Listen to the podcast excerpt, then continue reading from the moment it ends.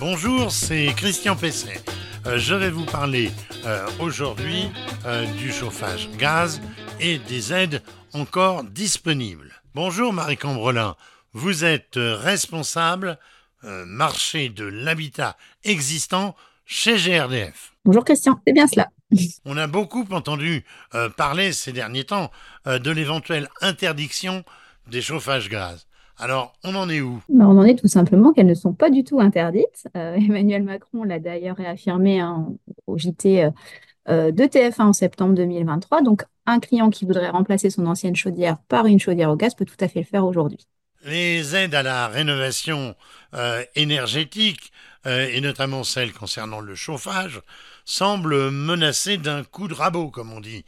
de ce fait, la question que je vais vous poser, c'est est-ce que le chauffage gaz, du coup, est concerné et n'est plus aidé? Alors, les aides à la rénovation au chauffage ne sont pas tout à fait menacées hein, d'un coup de rabot, mais vous avez raison, le dispositif euh, évolue pas mal en 2024 euh, et les règles associées donc également. Pour vous répondre plus spécifiquement sur le chauffage au gaz, oui, il reste des aides pour le chauffage au gaz. Donc, euh, on peut dire que la chaudière gaz est encore aidée.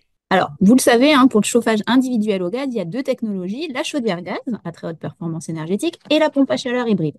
Et les aides associées sont un peu différentes selon l'équipement. Donc, pour la pompe à chaleur hybride, c'est très simple, elle bénéficie de toutes les aides de l'État, hein, au même titre qu'une pompe à chaleur électrique, ma prime rénov, les certificats d'économie d'énergie, la TVA réduite à 5,5%, les coûts à taux zéro, etc. Pour la chaudière gaz à très haute performance énergétique, elle, elle bénéficie de la TVA à 5,5% et de l'éco prêt à taux zéro. Alors, euh, les banques euh, sont parfois frileuses, apparemment, euh, concernant l'éco-prêt taux zéro. Est-ce que vous pensez que ça va changer? On l'espère vraiment parce que c'est un vrai levier pour les ménages pour financer leur reste à charge. Hein. C'est un prêt à taux avantageux puisque c'est un prêt à taux 0%. Donc voilà, les, intérêts sont payés par les pouvoirs publics. Euh, et euh, c'est vraiment, euh, on sait qu'en tout cas, les pouvoirs publics travaillent avec les banques en ce sens pour simplifier déjà le dispositif et puis aussi pour encourager les banques hein, à vraiment bah, procurer ces prêts aux clients. Alors, ma prime rénov est, je crois, réservée concernant le gaz au système, au système hybride, c'est-à-dire pompe à chaleur plus chaudière THPE, très haute performance énergétique. Vous pouvez nous en parler? Oui, c'est bien cela. Hein. La PAC hybride est bien éligible donc à ma prime rénov, que ce soit en monogeste, donc juste en remplacement d'équipement, ou dans un parcours accompagné plutôt de rénovation d'ampleur multigeste. Et en fait, c'est vraiment un système décarboné. Ça permet, en fait, en remplacement d'une ancienne euh, chaudière, de baisser les émissions de CO2 de 70%.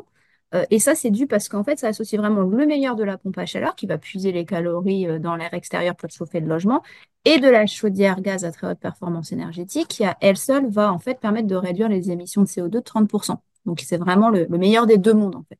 Alors, cette prime, ma prime Rénov, elle semble encore devoir, euh, devoir évoluer une nouvelle fois.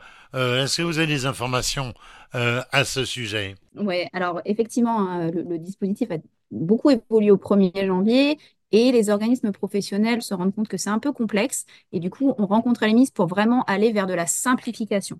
Donc là, les discussions sont en cours. Le dispositif devrait évoluer courant mars. Donc on en saura plus quand les arrêtés et décrets seront sortis.